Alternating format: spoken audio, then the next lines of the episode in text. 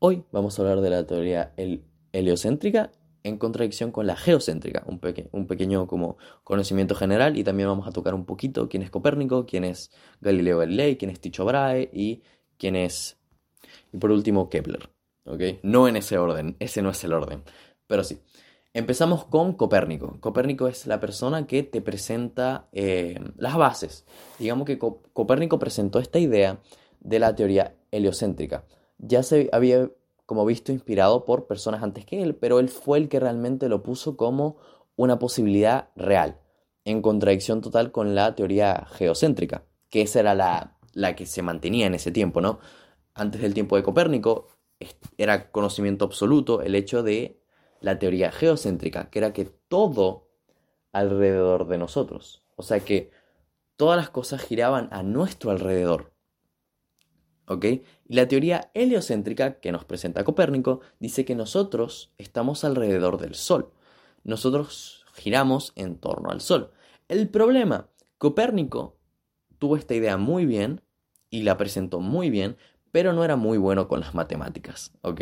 Copérnico te presenta la teoría, pero realmente no había, estaba flotando por ahí la teoría, pero sin el fundamento matemático, es decir, sin una argumentación, unos cálculos hechos, realmente nadie se la tomaba demasiado en serio. O sea, ya se estaba empezando a enseñar, de hecho, en las escuelas se presentaba como así como, bueno, esta es la teoría mm, heliocéntrica, no le hagan mucho caso, pero está ahí la que se tiene que concentrar es la geocéntrica porque se supone que es la que es, ¿no? Eh, se suponía en esos momentos que la geocéntrica era la real. Y los profesores te presentaban como, una vez murió Copérnico, ¿no? Ya en los tiempos de, eh, sobre todo Kepler. Sobre todo cuando Kepler estaba estudiando, le presentaron esta teoría. Eh, y él dijo, wow, qué interesante. a Galileo Galilei también le presentaron esta teoría entonces, entonces, como para ordenar un poco las ideas, la teoría heliocéntrica nos dice que nosotros estamos alrededor del Sol y la geocéntrica que el Sol y todas las demás cosas están alrededor de nosotros. Copérnico planteó la base de esta teoría, la popularizó por decirlo de alguna manera. Después llegó Tycho Brahe.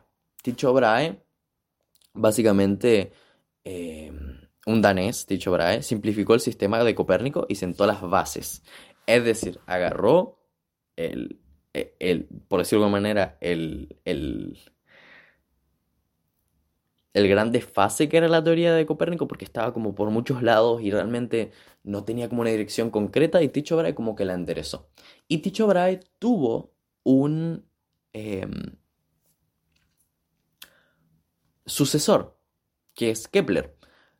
Tycho Brahe y Kepler por mucho tiempo estuvieron juntos, trabajando juntos, y Kepler fue, después de que murió Tycho Brahe, de hecho hay como una pequeña teoría de que Kepler mató a Tycho Brahe, pero bueno, ya vamos viendo.